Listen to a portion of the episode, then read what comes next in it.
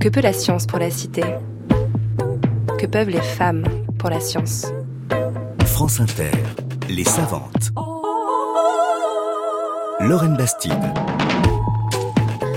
Bonjour et bienvenue dans Les Savantes. Je suis ravie de vous retrouver en compagnie d'une femme qui pense le monde d'aujourd'hui et qui a peut-être même l'intention de le changer. Aujourd'hui, mon invité est économiste. Bonjour, Élise Villery. Bonjour. Élise Villery, vous êtes professeure en économie du développement à l'université Paris-Dauphine, chercheuse affiliée au GPAL Lab, le laboratoire créé par l'économiste Esther Duflo, et actuellement membre du conseil d'analyse économique. Votre champ de recherche à vous, c'est l'économie du développement. Vous étudiez la pauvreté et les moyens de lutter contre les inégalités dans les pays en développement, mais aussi en France. Votre thèse portait sur le véritable coût de la colonisation en Afrique pour la France, que vous estimez environ à 0,29% du PIB de la métropole, un régal sur lequel nous reviendrons bien sûr tout à l'heure. Aujourd'hui, vous vous penchez surtout sur les inégalités dans les domaines de l'éducation. Vous travaillez sur la notion d'estime de soi scolaire, qui forme une sorte de plafond de verre éducatif que les élèves les moins favorisés économiquement ont bien du mal à percer. Le point commun de tout votre travail, c'est l'inégalité, voire même l'injustice. C'est la lutte contre l'injustice que vous revendiquez comme moteur dans votre travail de recherche. Votre approche de l'économie n'est pas tout à fait orthodoxe. Vous affichez une vraie volonté de changer les rapports de force, de peser sur les politiques publiques, de corriger le réel. Mais laissez-moi commencer par vous poser la question rituelle des savantes. Que peuvent les femmes pour l'économie du développement alors il se trouve que justement les femmes sont très présentes dans cette discipline particulière de l'économie du développement.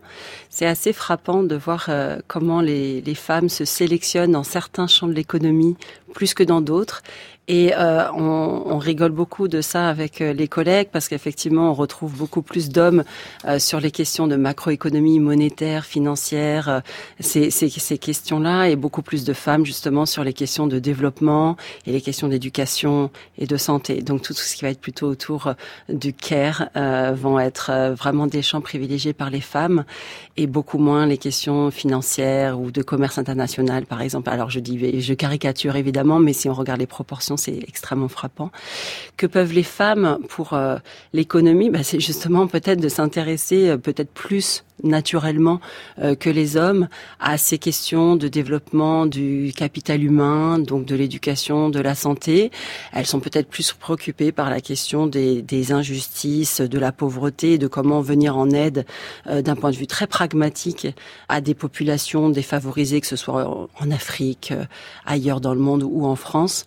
donc naturellement, c'est un peu cliché ce que je dis, mais ça se retrouve concrètement dans les thèmes de recherche des femmes, de s'intéresser s'intéresser euh, à ces questions-là plus qu'à des questions euh, de production des richesses globales. C'est intéressant. D'ailleurs, la figure de proue de l'économie de développement, c'est Esther Duflo, euh, Exactement. qui est une femme acclamée dans le monde entier pour sa recherche dans ce domaine. Exactement. C'est une des rares économistes à avoir une visibilité internationale, à être vraiment la star, en une des stars en économie. Mais je dirais, c'est la, quasiment seule femme star. Alors, elle n'est pas tout à fait toute seule, mais mais elle est vraiment extrêmement connue et euh, alors, elle a des collègues aussi euh, très célèbres comme Pascaline Dupas, euh, donc d'autres grandes figures féminines euh, en économie du développement.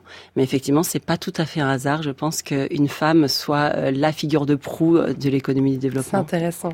Alors, pour ouvrir l'émission, je demande souvent à mes savantes de réagir à un petit sonore lié à l'actualité. J'ai eu envie de vous soumettre un discours du président Emmanuel Macron qui m'avait beaucoup interpellé lors du G20 à Hambourg en novembre dernier. Le défi de l'Afrique, est totalement différent, il est beaucoup plus profond, il est civilisationnel aujourd'hui. Quels sont les problèmes en Afrique? Les États faillis, les transitions démocratiques complexes, la transition démographique, qui est, je l'ai rappelé ce matin, l'un des défis essentiels de l'Afrique. Quand des pays ont encore aujourd'hui 7 à 8 enfants par femme, vous pouvez décider d'y dépenser des milliards d'euros, vous ne stabiliserez rien. Cette intervention du président de la République avait été vivement critiquée par certaines chercheuses, notamment la sociologue Elsa Dorlin ou la politologue Françoise Vergès. Vous connaissez bien l'Afrique, notamment le Niger, qui est l'un de vos terrains de recherche. Comment l'économiste que vous êtes accueille-t-elle euh, cette intervention? Bah, Plutôt bien, justement, parce qu'effectivement, pour passer beaucoup de temps euh, en Afrique, euh, que ce soit au Niger ou, dans d'autres pays d'Afrique de l'Ouest et même d'Afrique équatoriale, finalement, effectivement, la, la, la, la réalité euh, de ces huit enfants par femme, donc au Niger, hein, là je, je, cite le chiffre du Niger où la moyenne du nombre d'enfants par femme est de 8, c'est une moyenne, donc ça veut dire qu'évidemment ça peut aller bien au-delà, et ce n'est pas un choix. Euh, c'est beaucoup de ces femmes, donc au travers des enquêtes hein, qu'on peut mener dans ces pays, on se rend compte que beaucoup de ces femmes euh, veulent moins d'enfants que ces huit enfants qu'elles ont de fait, et que beaucoup d'entre elles euh, finalement euh, internalisent euh, c'est-à-dire que c'est pas un vrai désir d'elles d'avoir autant d'enfants quand euh, éventuellement elles en veulent beaucoup mais elles internalisent le vœu d'un mari ou d'une famille pour qui le nombre d'enfants va représenter une valorisation sociale au sein d'un village ou d'une communauté comme un signe de puissance de l'homme.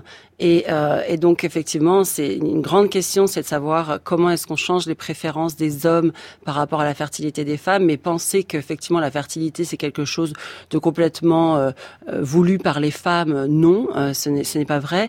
Et, les répercussions économiques sont extrêmement importantes puisque à la fois ces femmes ne peuvent pas participer à la, à la, vie économique et sont mariées très très jeunes, ont des premiers enfants très jeunes, elles en ont longtemps, mais elles commencent euh, très jeunes et donc de fait, elles n'ont pas euh, accès à des tas d'opportunités, euh, que ce soit euh, en dehors de, de, enfin de, voilà, dans la vie économique, etc. Donc oui, non, c'est exact. Le, le, le fait de corréler l'aide, l'aide de la France à ces pays, l'aide vraiment financière, il parle des milliards d'euros qui sont injectés dans l'économie des pays africains et cette fertilité, pour vous, c'est quelque chose de, c'est un lien en fait qui est logique? Alors, j'ai pas entendu la corrélation, excusez-moi, dans son, en dans fait, son il, propos. Voilà, il dit, il dit, euh, on pourra injecter autant de milliards qu'on veut en Afrique, tant que les femmes continueront à faire 7 ou 8 enfants euh, par famille, euh, ça servira à rien, autrement dit. D'accord. Alors, effectivement, c'est, c'est, je pense que la, la, logique de cette phrase, c'est que, euh, alors, ça veut pas dire, et c'est peut-être là où je me séparerai de, de la logique de, de, cette phrase, qu'il faut arrêter de donner. Hein. Je dis pas du tout, et je suis pas du tout convaincue que si l'aide aujourd'hui n'est pas efficace, il faut dire qu'il faut l'arrêter. Non, il ne faut pas arrêter de donner, il faut changer euh, la, la, façon dont on la donne et surtout changer ce qu'on en fait. Et en ce moment, on participe, donc je participe avec d'autres chercheurs dans plusieurs pays d'Afrique de l'Ouest à justement une contribution internationale de la Banque mondiale qui vise à investir dans des programmes qui permettent de faire changer la question de la fertilité, de baisser la fertilité des femmes. Donc c'est un exemple d'aide qui peut servir justement mhm. à faire baisser la fertilité. Alors avec des programmes à la fois d'éducation, avec des programmes aussi de changement des mentalités des hommes, donc ils créent des clubs de futurs maris pour permettre à des hommes de se réunir dans des villages avec des avec des travailleurs sociaux, des gens qui sont spécialisés sur ces questions et qui, en discutant au fil des mois, plusieurs fois par semaine, euh, arrivent à, à faire évoluer euh, l'état d'esprit, les valeurs euh, des hommes, qui permettent ensuite de considérer la femme autrement et de pouvoir espacer et retarder euh, les, le nombre d'enfants. Donc, on peut investir de l'aide euh, et ces pays en ont besoin parce qu'ils pourront pas forcément faire avec les ressources, euh, les maigres ressources fiscales qu'ils peuvent prélever euh, par leurs citoyens. On peut investir de l'aide pour faire changer mmh. cet état de fait. Donc on peut pas dire bon bah arrêtons de donner, ça sert à rien tant que c'est un peu des paniers percés parce que finalement ils en font n'importe quoi. Non, modifions la façon dont on donne et modifions euh, ce qu'on en fait. On est vraiment au cœur du débat sur l'économie du développement. C'est vraiment passionnant. Vous allez euh, nous expliquer en profondeur en quoi consiste la recherche en économie du développement et la façon dont elle peut peser sur l'action politique après le premier titre de notre heure en tête à tête. Un vrai kiff. Cardi B I do. I left a nigga on red cause I felt like it. Just me down in the rest in the run jacket. Dapper, dapper, I look fine and my checks still fine. No wonder, wonder why I do whatever I like. I do. What I like, I do, I do. I do. What I like, I do, I do. I do, I do. What I like, I do, I do. I do. What I like, I do, I do. Hey, I think us bad bitches, it's a gift from God. Gift from God. I think you broke hoes, need to get a job. Get a job. Now I'm a boss, I run my own name on the checks. God. Pussy so good, I said my own name during sex. I might smack a bitch cause I felt like it. Gucci shoes and a belt like it. Said the Cardi is his favorite fragrance, I'm a rich bitch and I smell like it. I'm in a boss bitch move.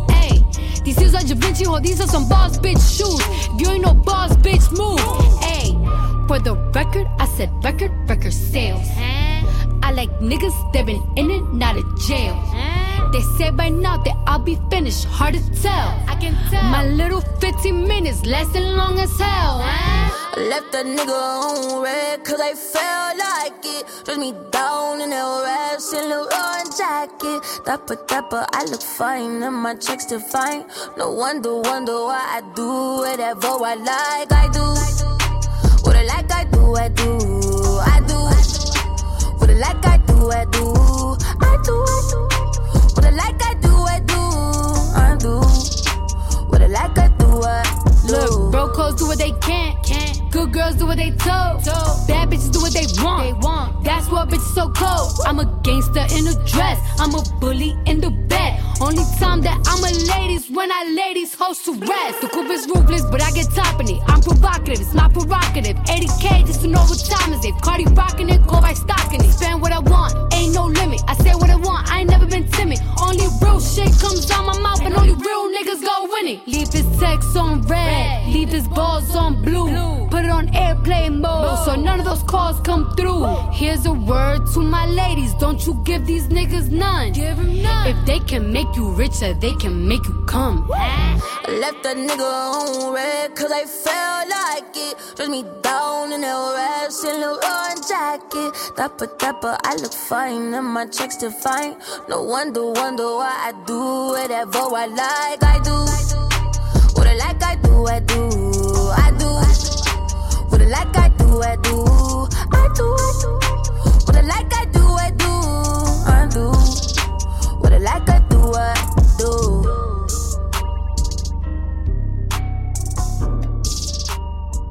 L'économie du développement, c'est un peu la branche rebelle de l'économie.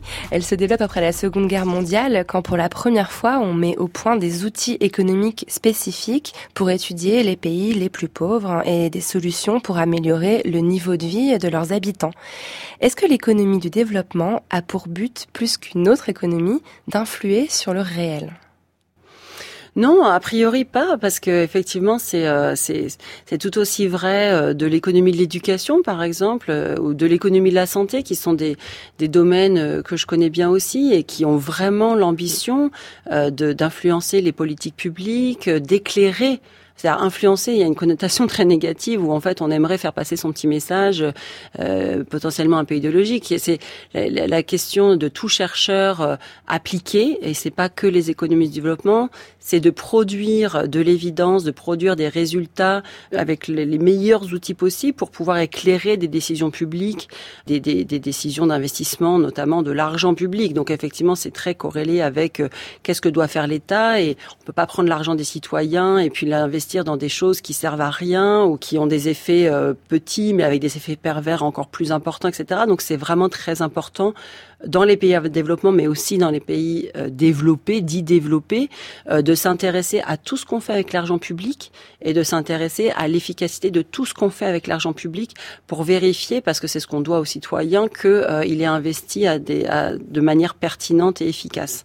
Donc ce n'est pas que dans les pays en développement. Alors peut-être la ce qui fait que les pays en voie de développement euh, ont peut-être encore plus besoin euh, que les pays développés, même si là, avec la crise et la diminution des, des ressources publiques, on a vu aussi se, se développer euh, l'évaluation d'impact euh, dans les pays riches, c'est qu'ils ont moins de ressources. Donc, ayant moins de ressources, c'est encore plus important, euh, peut-être encore plus crucial que tout dollar euh, dépensé euh, le soit de manière efficace.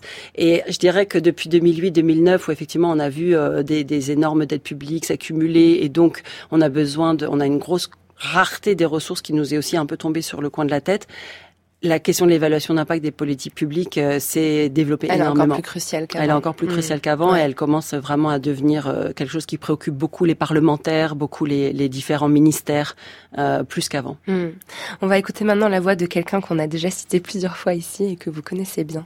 L'économie du développement s'efforce de répondre aux questions posées par l'histoire d'Abou, ainsi qu'à toutes les autres qui nous sautent à la gorge, en particulier dès que je quitte les États-Unis ou la France pour aller en Inde ou au Kenya ou au Bangladesh, etc. La question, évidemment, la question immédiate, pourquoi certains pays sont-ils pauvres et d'autres sont riches? À l'intérieur des pays, pourquoi certains individus sont pauvres et d'autres sont riches? Pourquoi le fardeau des maladies, de l'illettrisme, de la faim est-il réparti si inégalement?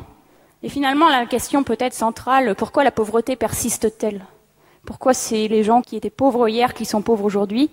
Pourquoi ce sont les pays qui sont pauvres hier qui sont pauvres aujourd'hui? Pourquoi tout le monde ne converge-t-il pas vers le même niveau? L'économie du développement, à mon avis, a émergé avec la réalisation que la pauvreté elle-même impose de nouvelles contraintes aux individus et change les conditions dans lesquelles ils prennent leurs décisions. Les individus, malgré toutes leurs ressources, leurs talents et leur intelligence, peuvent être enfermés dans une situation où ils n'en font pas usage, du fait même de leur pauvreté. Donc c'était Esther Duflo dans une leçon à l'Université de tous les savoirs qui date de 2002. Elle est prof d'économie au MIT, donc elle a fondé le laboratoire JPAL où vous êtes chercheuse. En fait, ce qu'elle explique ici, si j'ai bien compris, c'est que l'économie du développement commence quand on réalise que les individus pauvres ne sont pas l'homo economicus qui a été conceptualisé euh, par les économistes néoclassiques.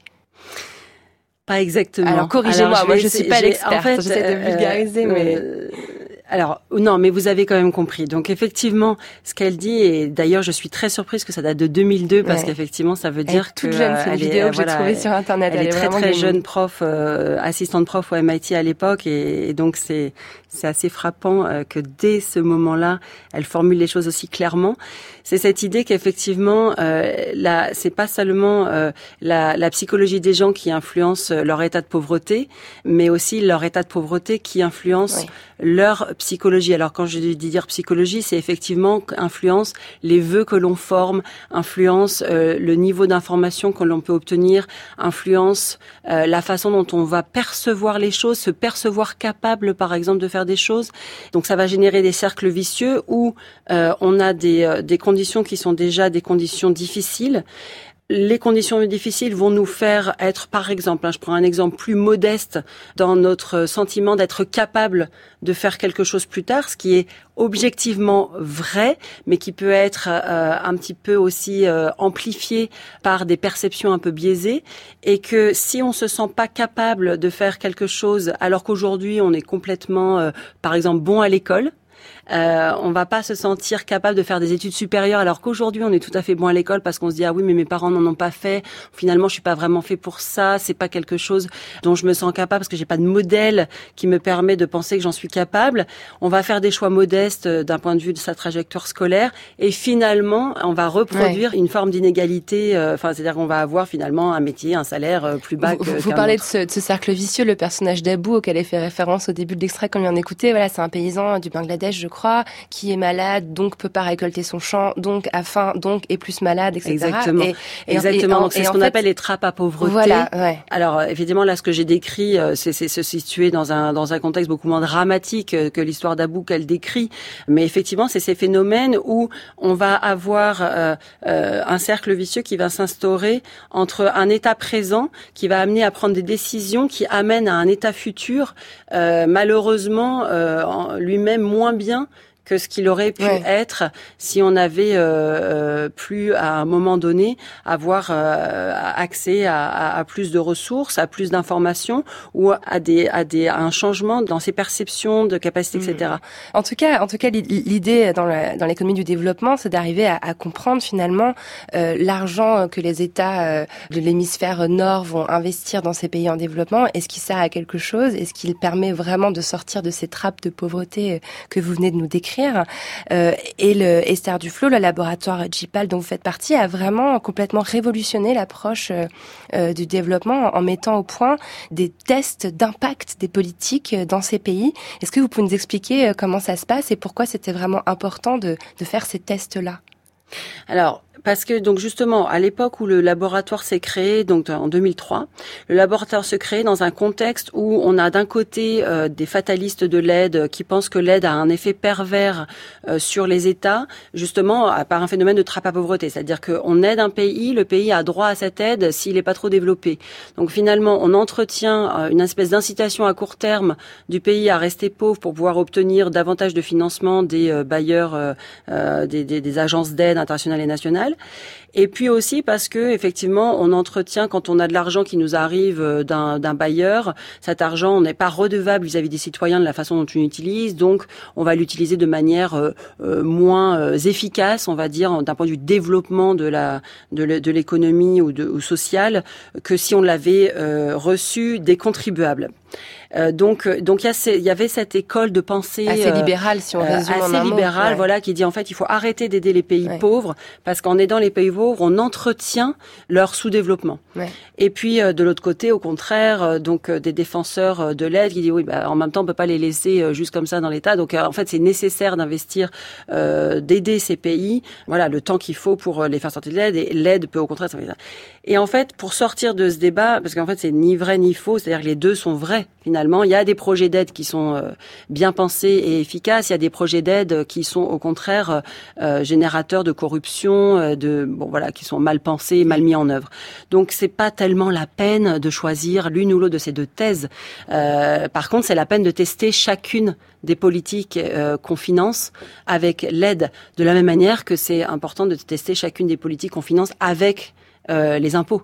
C'est pas une question d'aide ou de pas d'aide, c'est une question d'argent public en général. C'est important de vérifier quels sont les effets. Est-ce que les effets sont conformes aux hypothèses aux objectifs euh, qu'on s'est fixés, on est toujours surpris finalement de voir que euh, un programme qui avait l'air de taper sous le coin du bon sens comme ça sur le papier a pas du tout les effets escomptés. Et inversement, un programme qui avait l'air euh, pas tellement, euh, on pouvait craindre que c'était un petit peu euh, léger ou pas très très ambitieux, finalement a un effet très surprenant.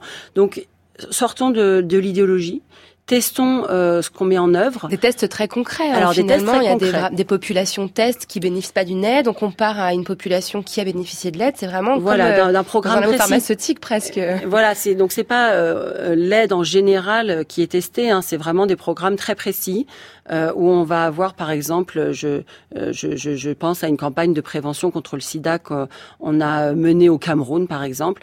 Bon, bah, on avait choisi des écoles dans lesquelles on avait, on allait mener ces programmes de prévention contre le sida.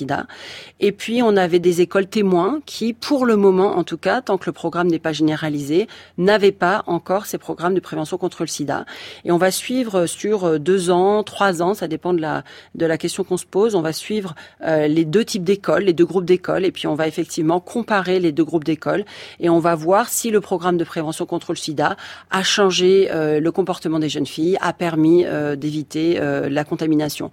Alors c'est pas du tout une méthode nouvelle, elle était employée en médecine depuis, j'allais dire des siècles, mais effectivement c'est au moins un siècle, bien sûr, et même avant que le GIPAL soit créé, cette méthode était utilisée dans d'autres disciplines et en économie. Donc il n'y a rien de nouveau. Ce qui est nouveau, c'est de l'avoir complètement euh, fait passer à comme une espèce de pratique courante dans la façon dont on évalue les politiques publiques. C'est le passage à une espèce d'échelle très importante qui a été la nouveauté du GIPAL. Oui, parce qu'il y a des chercheurs et des chercheuses partout dans le monde qui travaillent sur toutes sortes de politiques et qui mettent en commun les connaissances. C'est vraiment ça le nerf de la guerre, c'est-à-dire d'avoir une base de données statistiques de savoir qui permettent d'adapter les politiques publiques de développement. Tout à fait. Et c'est vrai qu'effectivement, alors le GIPAL, c'est euh, aujourd'hui 150 euh, chercheurs euh, dans le monde et du coup beaucoup de thèmes qui sont couverts par les différents chercheurs dans beaucoup de pays.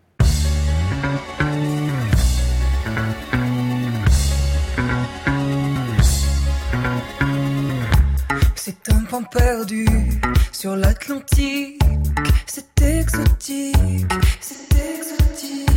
C'est un grand secret sous les palmiers. C'est fantastique. Je pourrais te montrer. Aller, c'est très facile. Ferme les yeux et laisse s'entremêler les cils.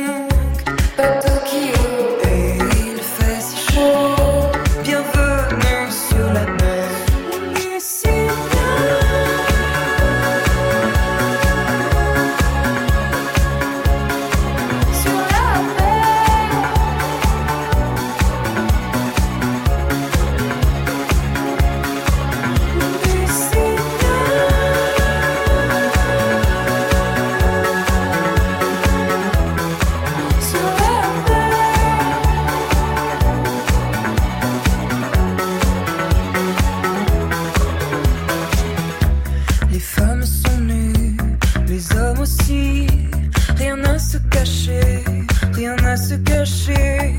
Et le jus des fruits entre leurs doigts vient se glisser.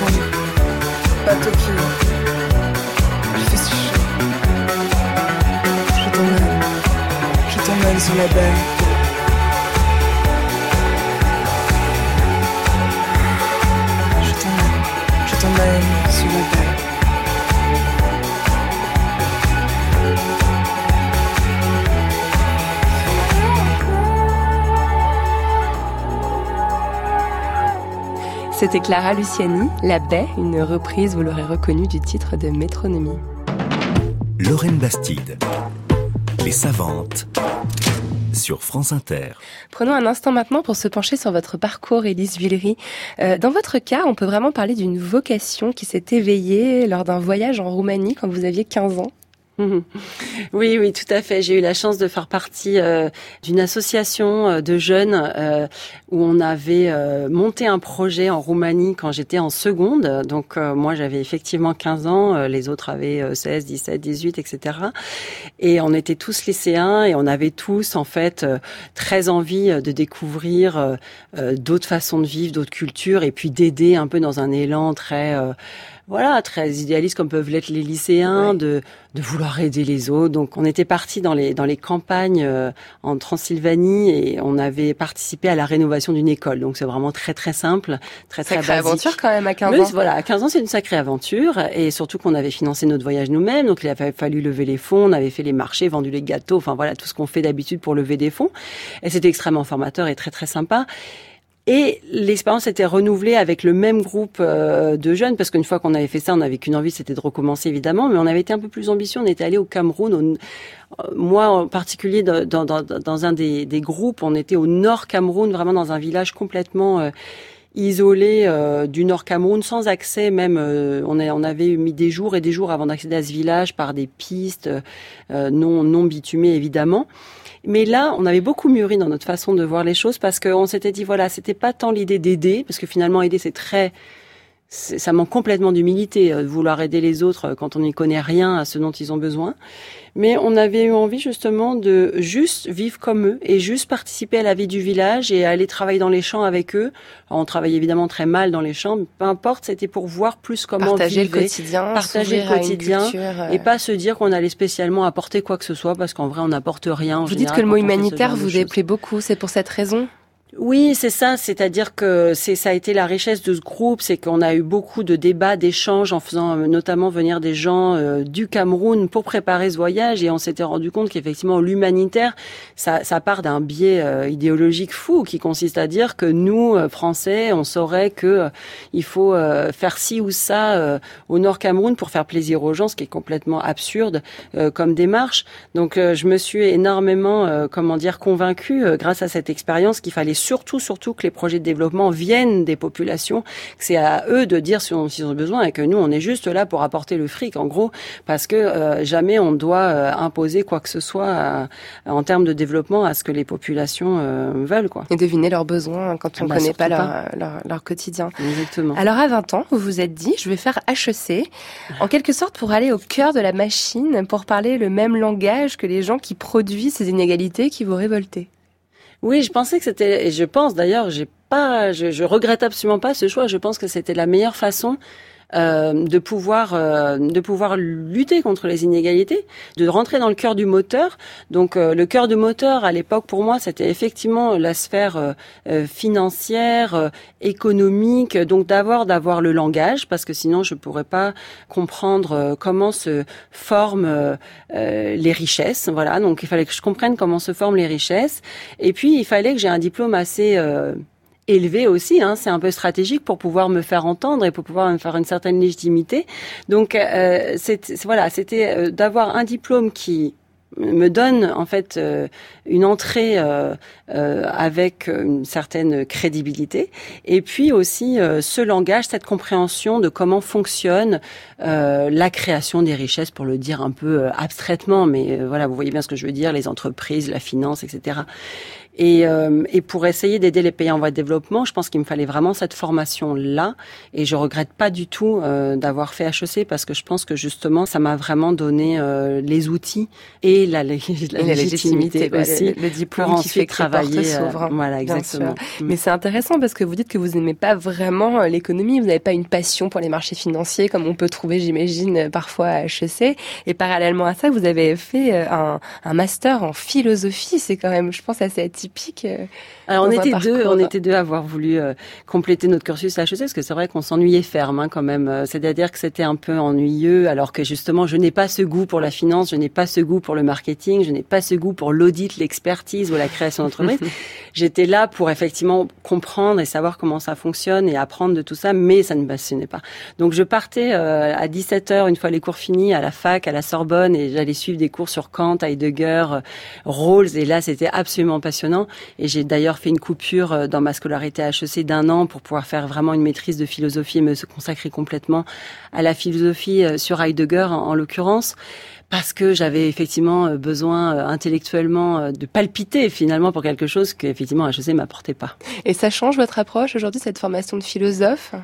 Oui, ça change mon approche. Alors, je pense que la philosophie, effectivement, elle est, elle est tout le temps présente en arrière sur euh, la question de l'injustice en fait. Parce que c'est c'est vrai que cette euh, ce qui m'a plu dans la philosophie enfin il y a deux choses on va dire c'est l'injustice d'une part et la rationalité la façon dont euh, donc c'est là ça rattache à l'homo economicus et, et finalement moi mon, mon, mon ce qui me passionne c'est de démontrer qu'on n'est pas du tout des êtres rationnels. Et quand je disais tout à l'heure par rapport à la phrase d'Esther Duflo, il n'y a pas que les pauvres qui sont pas des on est Bien sûr, aucun de nous en fait n'est quelqu'un de rationnel.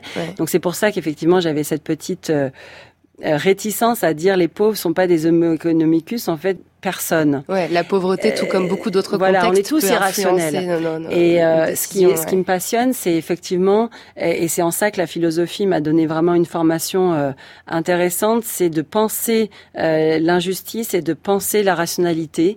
Et j'y ai trouvé énormément de choses dans, dans cette année de, de philo. Et juste pour illustrer le fait qu'on n'est pas des êtres rationnels, parce que peut-être les gens qui nous écoutent se disent mais comment ça? Si si, moi je, nous on, justement on est très rationnels. Je voudrais juste donner un exemple que je donne beaucoup à mes étudiants, par exemple, sur la vaccination. Euh, on dit, euh, voilà, les pauvres, ils se vaccinent pas alors que c'est gratuit, alors qu'on on vient dans les villages avec des camionnettes, des médecins pour essayer de vacciner les gens. Les gens veulent pas venir. Qu'est-ce qui se passe? Ils sont complètement irrationnels. Qu'est-ce qu'on fait? En fait, les gens manquent d'informations sur les bénéfices de la vaccination. Quand vous vaccinez votre enfant, ça le fait pleurer, ça lui fait mal, euh, il a de la fièvre, et puis vous, ça vous coûte une demi-journée de travail, voire une journée de travail, c'est pénible. donc les gens viennent pas bah, parce que justement, ils savent que ils connaissent pas le bénéfice à quel point est-ce que ça empêche l'enfant de devenir malade, voire ça lui évite d'avoir effectivement euh, des, des, voilà, peut-être même de la mortalité, etc. Nous non plus, on n'est pas du tout rationnel par rapport à ça. Et qu'est-ce que fait l'État français parce qu'on est dans un pays riche qui nous prend en main? C'est qu'on nous oblige à le faire. Donc on serait absolument pas forcément plus rationnel si on n'avait pas cet État paternaliste mm. qui nous dit voilà si vous voulez aller à l'école, vous vous vaccinez point barre. On ne demande pas si on est d'accord, si on a envie, si on n'a pas envie, quel jour on aurait envie on y va, on est obligé. Donc c'est pour dire qu'effectivement, cette, ces formes d'irrationalité, on les a tous. Ouais, et puis ce modèle, en fait, au fond, avait pas vraiment de sens. Quoi. L'idée que l'homme agirait toujours, l'homme et la femme agiraient toujours euh, pour euh, son bénéfice, pour cumuler de l'argent, pour ça, etc. En fait, ça avait pas vraiment, ça, ça, tenait pas compte en fait de beaucoup d'aspects. Les conditions, c'est surtout les conditions de réalisation de cette euh, de cette rationalité sont pas du tout réunies. C'est-à-dire qu'on manque d'informations, mm. mais complètement mm. sur 95% des choses qu'on doit décider. On n'a pas l'information qu'il faut pour décider vraiment, parce qu'il faudrait connaître toutes les options, le bénéfice de toutes les options, le coût de toutes les options, et en général, on connaît même pas le quart d'un huitième de tout ça. Et deuxièmement, on a des tas de biais comportementaux où on reporte à demain ce qu'on devrait faire aujourd'hui, où on surestime euh, des certaines choses, on sous-estime d'autres choses, etc. Donc on est effectivement euh, loin d'être dans les conditions de réalisation de cette rationalité économique. Voilà la, la philosophe qui parle d'économie, ça fait un résultat passionnant. Alors vous avez donc fait une thèse euh, au cours de laquelle vous avez examiné les budgets coloniaux et métropolitains pendant la période coloniale en Afrique de l'Ouest et vous avez démontré que seulement 0,29% des recettes fiscales de la métropole ont été affectées aux colonies, dont euh, une grande partie sont en réalité des coûts euh, euh, de conquête militaire. Vous prenez complètement le contre-pied de la théorie du fardeau de l'homme blanc, de la colonisation qui aurait coûté à la France. je m'interrogeais sur l'accueil que vous avez reçu quand vous avez publié ce résultat. Non, alors il a été très bon l'accueil. Je, veux juste resituer pourquoi j'ai fait ce travail. Alors c'est un de mes travaux de thèse. Le, travail de thèse portait plus sur euh, l'impact de long terme des investissements coloniaux euh, dans les dans les colonies d'Afrique de l'Ouest. Et j'étais en plein dans ma thèse quand en 2005, je ne sais pas si euh, vous étiez né. Oh, c'est gentil. Il y a eu un, il y a eu une loi qui est passée, enfin qui voulait être passée, qui a été présentée au Parlement sur euh, et cette loi mentionnait le rôle positif de la colonisation. Oui, tout à fait. Mhm. Et là, ça a eu un, ça, ça, a défrayé évidemment un débat euh, tout à fait légitime sur mais quel rôle positif de la colonisation, avec des gens qui défendaient l'inverse, des gens qui défendaient qu'on avait quand même fait des écoles, des routes, des ponts et que tout ça, ça avait aidé l'Afrique à se développer on pensait à l'Afrique, à l'Algérie, à l'Afrique subsaharienne surtout à cette époque-là, mais aussi à l'Indochine évidemment qui était partie de, l'Empire français.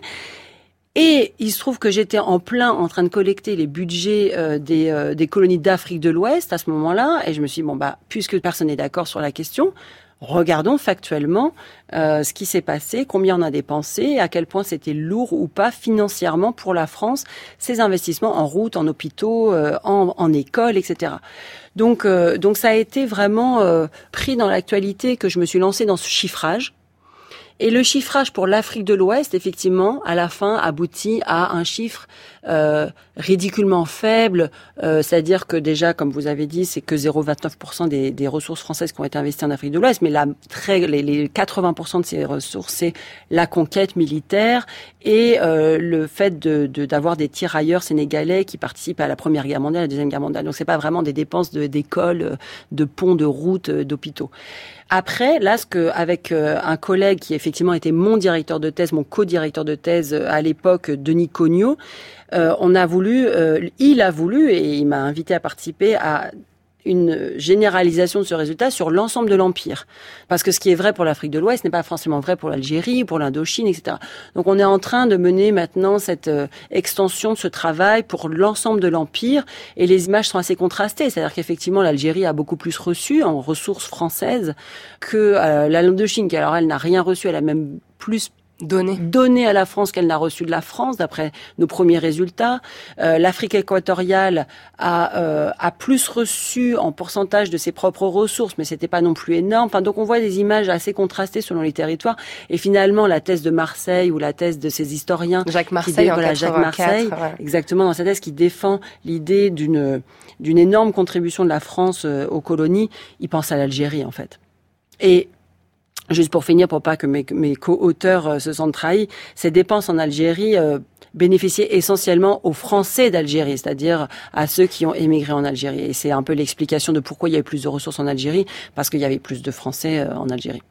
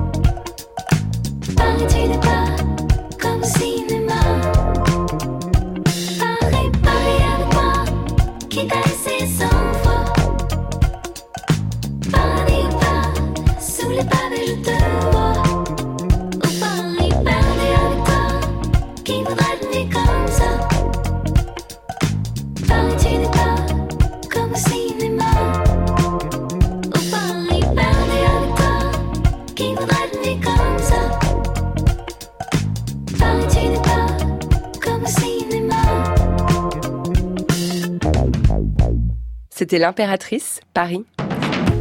Les savantes sur France Inter.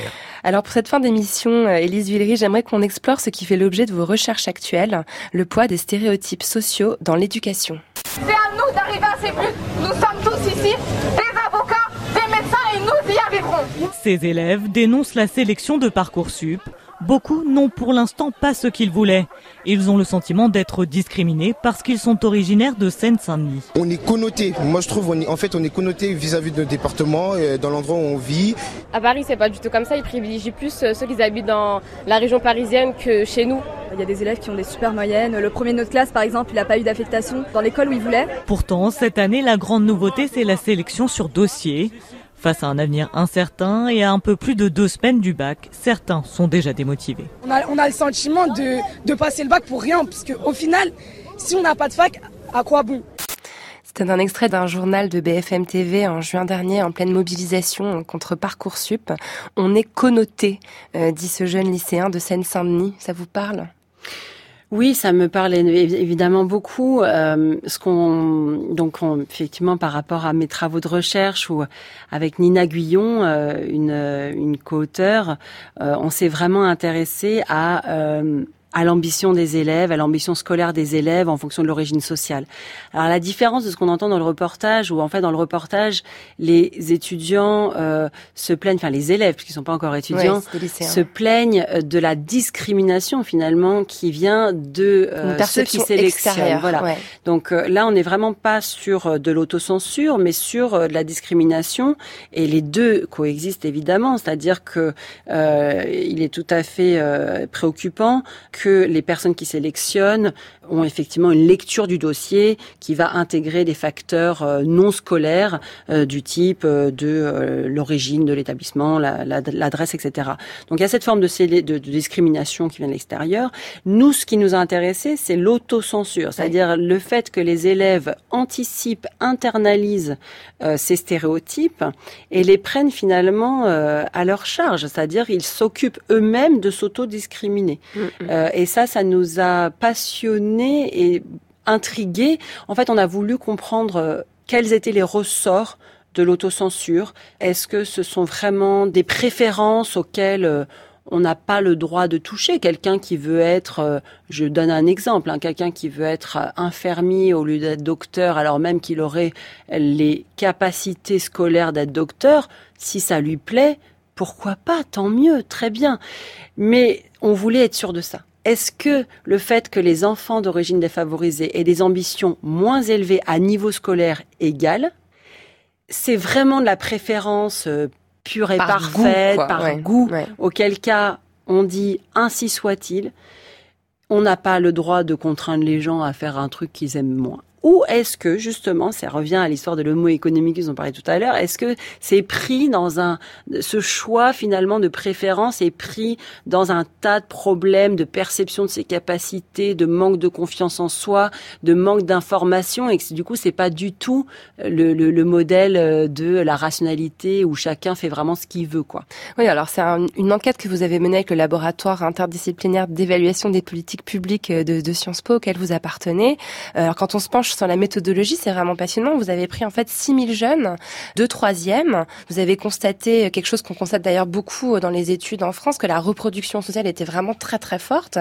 Et donc en fait, on constate que en troisième, finalement, un élève de ZEP a 29% moins de chances d'accéder à la voie générale qu'un élève de non-ZEP avec des parents bacheliers. Et vous en avez donc tiré cette notion d'estime de soi euh, scolaire.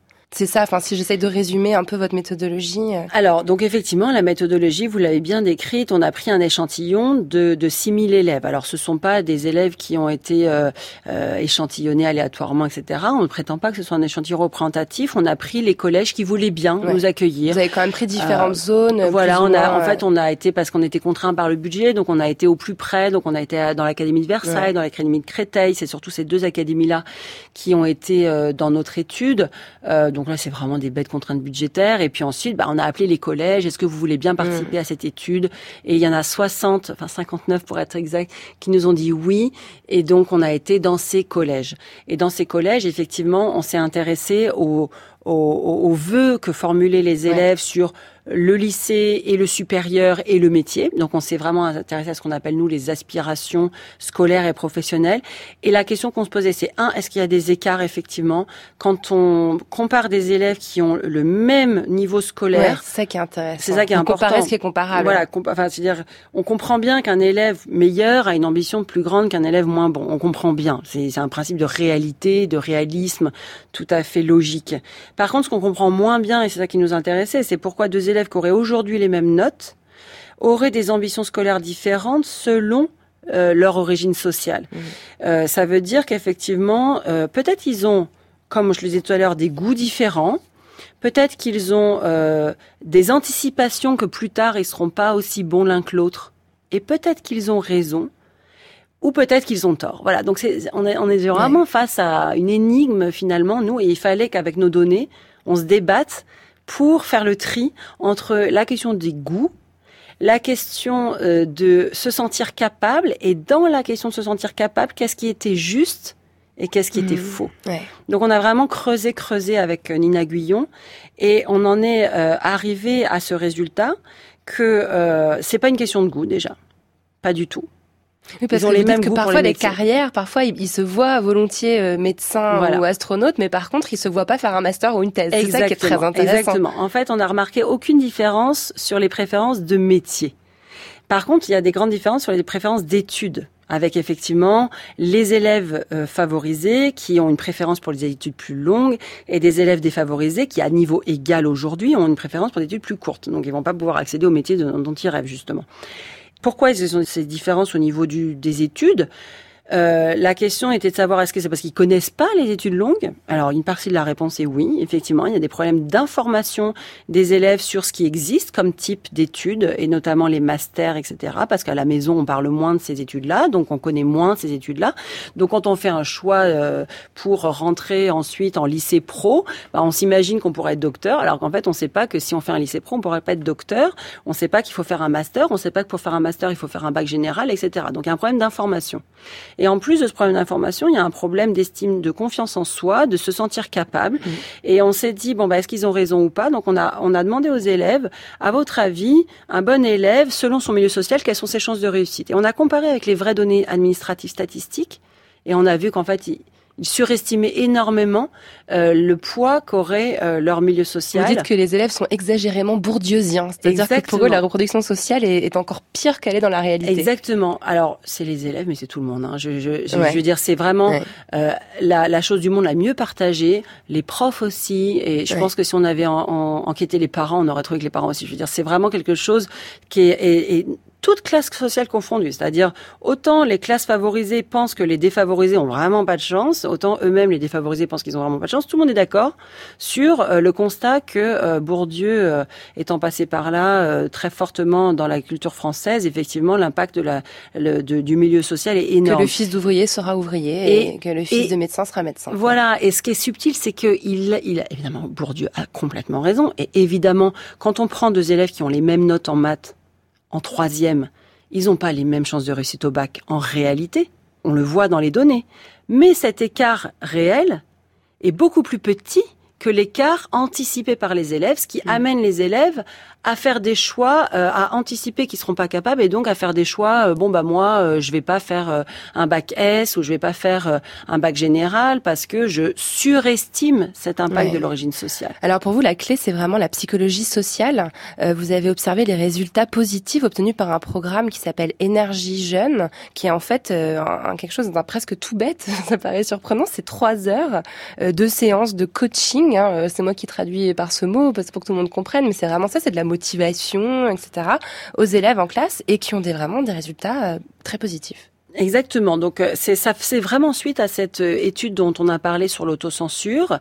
Puisqu'on avait identifié que le problème clé c'était le fatalisme, en fait, le manque d'estime de soi et le fatalisme, le programme Énergie Jeune, à ce moment-là, enfin l'association contacte le JPAL, donc le, Poverty Action Lab. Ils veulent évaluer leur programme et, et ce programme a l'air très léger, trois heures par an pendant quatre ans. On se dit, bon, c'est vrai, c'est un petit programme euh, très léger. Et en même temps, ça tapait exactement dans la dans, dans le mille de ce qu'on avait identifié dans le problème précédent, dans l'étude précédente. Donc moi je me suis dit il faut évaluer ce programme. En plus je revenais des États-Unis, j'avais passé un an aux États-Unis à cette époque-là. On évalue différemment les élèves, voilà, par, par l'état exactement l'état d'esprit est complètement différent. Je m'étais effectivement euh, pas rendu compte en étant française de A à Z à quel point notre système scolaire euh, déprime euh, les élèves. Maintenant je le maintenant je l'ai enfin je l'ai constaté en tant que parent d'élèves aux États-Unis, mais surtout après je l'ai objectivé par des on regarde les évaluations PISA, on voit que nos élèves manquent de confiance en eux beaucoup plus que tous les autres pays, on voit qu'ils sont plus anxieux, on voit qu'ils ont une très faible estime d'eux-mêmes. Donc, euh, donc c'est pas juste mon impression de mère de famille, c'est vraiment quelque chose que finalement euh, on peut euh, tout à fait objectiver. Et donc ce programme Énergie Jeune, il fallait l'évaluer, même si on craignait qu'il soit un peu trop light. Et en fait, euh, ce programme, il est vraiment très sérieux, c'est-à-dire qu'il est vraiment fondé sur les, les travaux de psychologie sociale qui montrent euh, que l'état d'esprit euh, les croyances des élèves sont fondamentales dans la motivation et que la motivation elle est fondamentale dans la réussite euh, et pour prévenir le décrochage. Donc je crois que ce qu'on a raté en France en fait pour le moment c'est qu'on n'a pas encore justement cette idée centrale que euh, il faut faire attention à la motivation, qu'une mauvaise note par exemple chez un élève ça peut vouloir dire je suis nul et qu'à partir du moment où on se sent nul on n'a plus envie de travailler. C'est des choses qui ont l'air complètement évidentes quand on le dit comme ça, mais en fait notre système scolaire est pas du tout fondé sur ces évidences Et, le programme Énergie Jeune, il essaye de combattre euh, ce fatalisme en redonnant aux élèves l'espoir le, euh, peut y arriver en travaillant, que tout le monde est capable, quelle que soit son origine sociale. Même si aujourd'hui on n'est pas bon, on peut progresser. Et effectivement, trois heures par an, avec ce discours très euh, fondé, ça suffit à faire changer les perceptions des élèves et améliorer leurs notes. C'est encore de l'économie? Alors c'est tout à fait de l'économie. Effectivement, c'est une question très judicieuse, très pertinente. C'est complètement de l'économie parce qu'à partir du moment où on travaille sur la lutte contre le décrochage, amener les élèves à réaliser leur potentiel le plus loin possible dans les études, qu'est-ce qu'on a au bout? On a au bout euh, bah, un diplôme, on a au bout euh, une, insertion dans le monde de l'emploi, des salaires. Donc on a à la fois euh, évidemment des effets économiques très forts sur le fait qu'on réalise le, le, capital humain le plus élevé possible, et à la fois aussi la réduction des inégalités, parce que euh, ces élèves qui pâtissent le plus de cet état d'esprit français, ce sont les élèves qui sont d'origine sociale modestes et qui sont en difficulté et qu'on et qu'on enferme un peu, qu'on stigmatise, qu'on enferme dans leurs conditions de mauvais élèves. Donc on réduirait les inégalités et on augmenterait euh, la richesse nationale si on arrivait à prendre en compte euh, à fond la psychologie de l'enfant et euh, la motivation de l'élève dans le système scolaire français. Investir dans l'éducation pour lutter contre les inégalités. Merci beaucoup Élise Villery d'avoir été mon invitée dans Les Savantes. Pour en savoir plus sur le travail de recherche que vous menez aux côtés d'Esther Duflo au sein du laboratoire GPAL, rendez-vous sur le site povertyactionlab.org. Toutes les informations concernant l'émission ainsi qu'une petite bibliographie sont à retrouver sur le site franceinter.fr. Vous pouvez y réécouter l'émission en ligne et bien sûr la podcaster avec votre application préférée. Cette émission a été réalisée par Coy Nguyen et préparée par Pierre Avec aujourd'hui à la technique Guillaume Roux. La programmation musicale est signée Jean-Baptiste Dibert. Merci beaucoup d'avoir écouté Les Savantes. Bon après-midi, à samedi prochain avec la sinologue Anne Cheng.